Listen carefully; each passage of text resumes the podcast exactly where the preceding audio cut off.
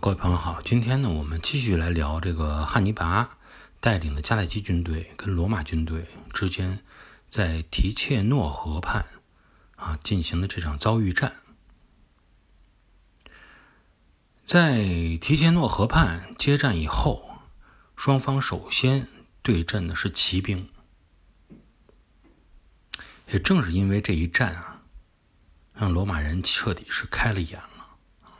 罗马人是第一次见识到了迦太基骑兵的威力。其实回忆之前，我们一提到骑兵，那么不论是波斯骑兵还是马其顿骑兵，哈，嗯，这些军队，他们实际上骑兵都是他们每一次战争中啊经常去使用的一个制胜的法宝。与波斯啊和马其顿骑兵不同的是，波斯骑兵倚仗的呢是类似于那种游牧轻骑兵性质的，啊，这个盔甲比较轻啊，以这种机动性擅长。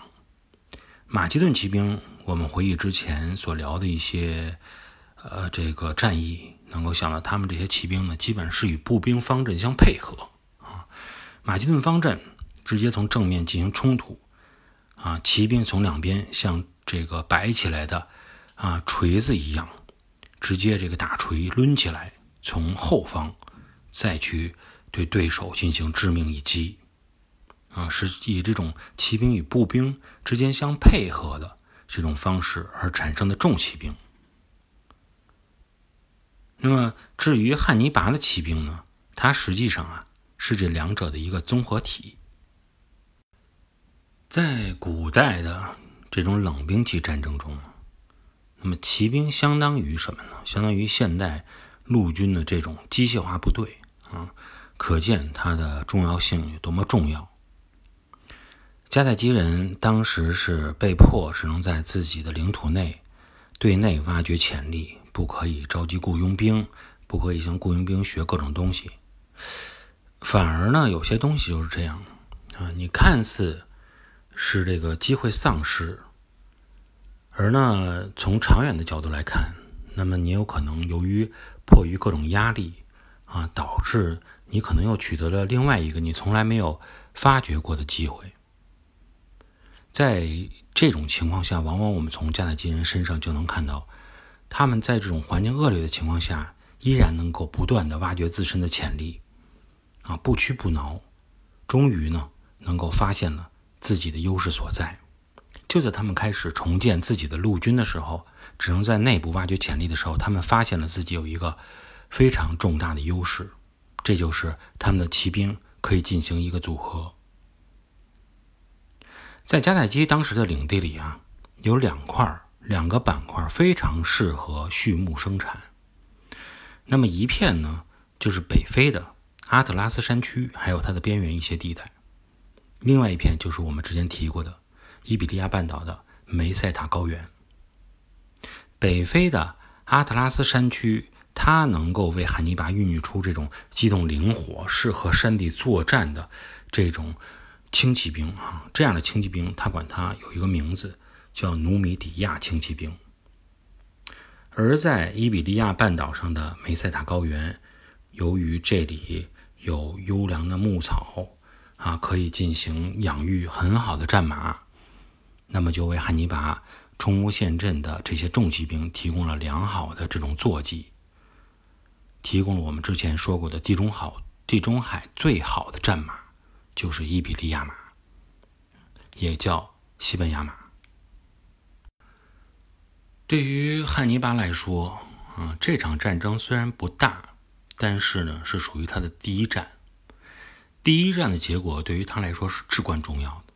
为什么说它至关重要？就是因为他要让自己的战争结果给一些人看，让这些人能够明白谁才是真正有实力、有潜力的。之前说过，内高卢的凯尔特人啊，他们确实从心里是欢迎迦太基的，能够帮助他们来反抗罗马。但是呢，人呢就是这样。啊，有些时候虽然你心里是想这样，但是你还要看啊实力的这种对比啊，很多这种当时的部落，它是一种啊还是一种墙头草的性质啊，虽然我不喜欢你，但是你确实实力强，那我只能依托依靠于你啊。你呢，虽然是我觉得你这个迦太基人确实不错啊，是帮我们反抗罗马，但你打不过我，跟你在一块儿一样倒霉，我干脆呢也别跟你一块儿站队。所以这种中庸的这种立场啊，实际上在欧洲战场上也是经常会出现的。凯尔特人欢迎迦太基人帮助他们反抗罗马。但不代表着他马上就会进加入这个汉尼拔的阵营，除非是什么呢？除非是他们真正看到汉尼拔展现出他自己的实力，表现出了他们真正的能够战胜罗马的实力。提切诺河之战确实是小试牛刀，不算是一场大战役，也仅仅是属于汉尼拔击溃了，而不是真正歼灭了啊罗马的骑兵部队、老西比亚的骑兵部队。但是，就是这一场战役，足以能够让本来处于犹豫摇摆中的凯尔特人、利古里亚人看到了他们应该站到哪一方，看到了他们自己的希望。应该知道啊，在罗马征服波河平原的整个进程中，我们如果回顾那段历史的话，啊，罗马军队中那些战斗力实际上不是很强的军队。啊，都是一些起辅助作用的这些骑兵，就算是二三线骑兵，凯尔特人都打不过啊，都让凯尔特人曾经吃尽过苦头。对于这种呃正规军来说，汉尼拔能够战胜他们，确实是让这些人觉得他们有了一定的依靠。最终呢，让波河平原的凯尔特人真正成为了自己的盟友，那么汉尼拔的战略中重要的一环得以实现。当然，要想争取更多的盟友啊，凭借这么一场小胜利还是远远不够的。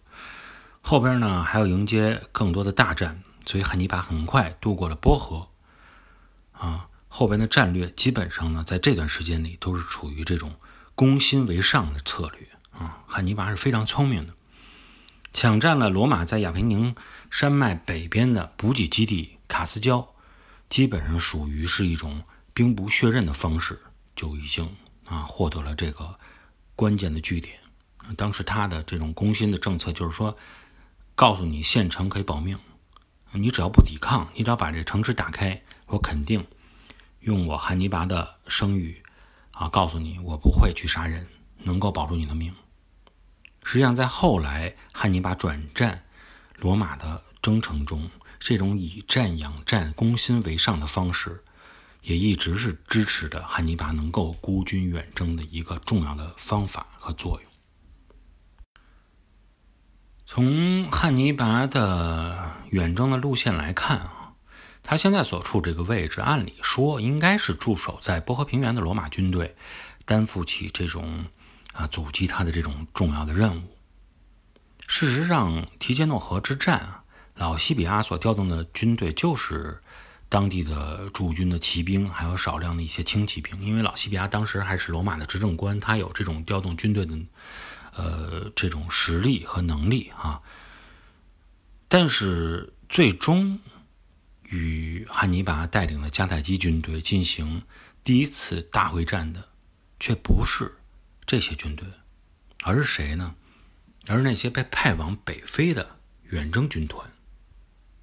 那么，为什么是这支北非军团？有的朋友说，他们不是去那个北非大陆了吗？啊，实际上还没走呢。这罗马人啊，在马西利亚获知汉尼拔动向以后，这消息马上就传递给了这个罗马军队的主力，就是这个准备要去非洲远征的北非军团。那么，这支北非军团之前不是说由三万啊？这个罗马士兵组成吗，准备要去北非，正在西西里岛上休整呢。这还没船还没开呢，听到这消息，那就别去了。你还去打人家这个老巢，你老巢都快被人端了，那赶紧咱们往回走吧。收到消息以后，迅速啊回撤到意大利半岛，从热那亚所在的利古里亚地区登陆，啊，也就大概是在速度还比较快。在提切诺河之战的第二个月，也就是公元前的二百一十八年，就开始准备与汉尼拔展开大会战。实际上，罗马在波平原的大本营啊，是一个叫做皮亚琴察的地方。从热那亚登陆的这个北非军团啊，经过特雷比亚河谷，集结到了皮亚琴察。在回援的过程中呢，因为他也是不断的征召啊部分的这种盟友军队哈，一起咱们一起开赴去打这个汉尼拔，所以北非军团大概到了皮亚琴察的时候，军队集结了有四万人左右。汉尼拔呢，也是因为得到了凯尔特人的这种加入和支持，军队数量也是大概三万多啊，应该说就从这个军队人数上来说啊。双方基本上处于一个同一个水平，人数相当，按说啊应该痛痛快快打一场这种对抗战。结果呢，这罗马军团又出问题了。出什么问题呢？就是这个北非军团的指挥官啊，有点过于轻敌。主要原因啊，还是看不上这个老西比亚，他觉得自己比老西比亚强得多。你老西比阿，你这水平太差，就是连这个汉尼拔你都打不过。你拿着这么多军队啊，这个吃了这么多苦头，你看我，看我的水平。所以实际上呢，因为这指挥官不相信迦太基人能够真正在正面战争中能够跟我对抗。本身我人数相对来说还是占优，另外一个呢，我还拥有地利的优势啊。我罗马军团的水平，你这个北非的这种正规军都是集结了最厉害的这个罗马士兵，你肯定打不过我。结果就因为这样，所以汉尼拔呢，他是在特雷比亚河呢，采取了一个引诱对方出战的这么一个方法。北非的指挥官带着军队立足还没稳，就开始跟汉尼拔干。结果呢，就是本身还在集结过程中的北非军。团就已经开始打上了，啊，已经渡河了，发起了攻击。结果是什么样呢？北非军团基本上全军覆没，四万人，最后只有一万人落荒而逃，其他的军队全部被灭掉。那么罗马军团呢？这一次损失呢，应该说是空前的。即使我们之前说过啊，第一次布匿战争之中啊。因为同样是因为轻敌啊，导致几乎全军覆没的这个北非军队损失也不过是一万余人。但是这一次特雷比亚河战役确实让罗马人看到了汉尼拔军队的厉害，尤其是之前我们提到的他的这支努米底亚骑兵啊，战斗力非常强。嗯，客观来说啊，虽然这个罗马军团觉得。汉尼拔能够胜利，主要原因还是由于他这支努米底亚轻骑兵非常厉害。但是我们应该说，汉尼拔的胜利啊，仅仅归结于他骑兵的战术的运用可能就过于简单一些。实际上啊，汉尼拔的胜利主要还是由于他的步骑兵配合做得非常好。一提到步骑兵配合，我们还是要回到之前的这个鼻祖亚历山大来说。亚历山大的步骑兵配合就给了啊世人非常深刻的印象。实际上啊，我们说后边包括皮罗士，包括汉尼拔，他们能够取得如此成就的大的成功，那么也依然是站在了亚历山大这个巨人的肩膀上。那么在这一点上来说呢，汉尼拔依然要向亚历山大致敬。那么，经过这次会战以后，嗯，那么罗马在意大利本土所保留的军队数量就开始低于汉尼拔的军队了。他们也很清楚，汉尼拔千里跃进意大利半岛，那他的一定是要最终想要消灭罗马帝国。所以呢，罗马呢需要尽快在亚平宁山脉打造一个新的防线，阻止对手啊乘胜攻入自己核心区。但这个时候呢，罗马无论说是想进攻还是消极防御也好，不管你想采取什么样的措施，你得有人，他需要时间去重新召集部队。他们所担心的就是汉尼拔通过这个空当直接攻入到他们的核心区域。但好在呢，天时帮了他们，就是汉尼拔攻到亚平宁山脉北边的时候，到了冬天了。在这个季节里啊，在那个时代哈，那个时间段，那么冷兵器时代，你想继续去作战的话，基本上都对于双方来说都是很难完成的任务。所以呢，在特雷比亚河战役结束的三个月的时间里，汉尼拔的军队还好啊，就留在了亚平宁山脉的北边，啊，建起了营地，进行了休整，直到他们想等到天气允许他们翻越亚平宁山脉的时候。才开始自己下一阶段的征程。那么究竟后边又如何进展的？我们在下一节中跟大家在一起探讨。感谢各位的收听，我们下一期节目再见。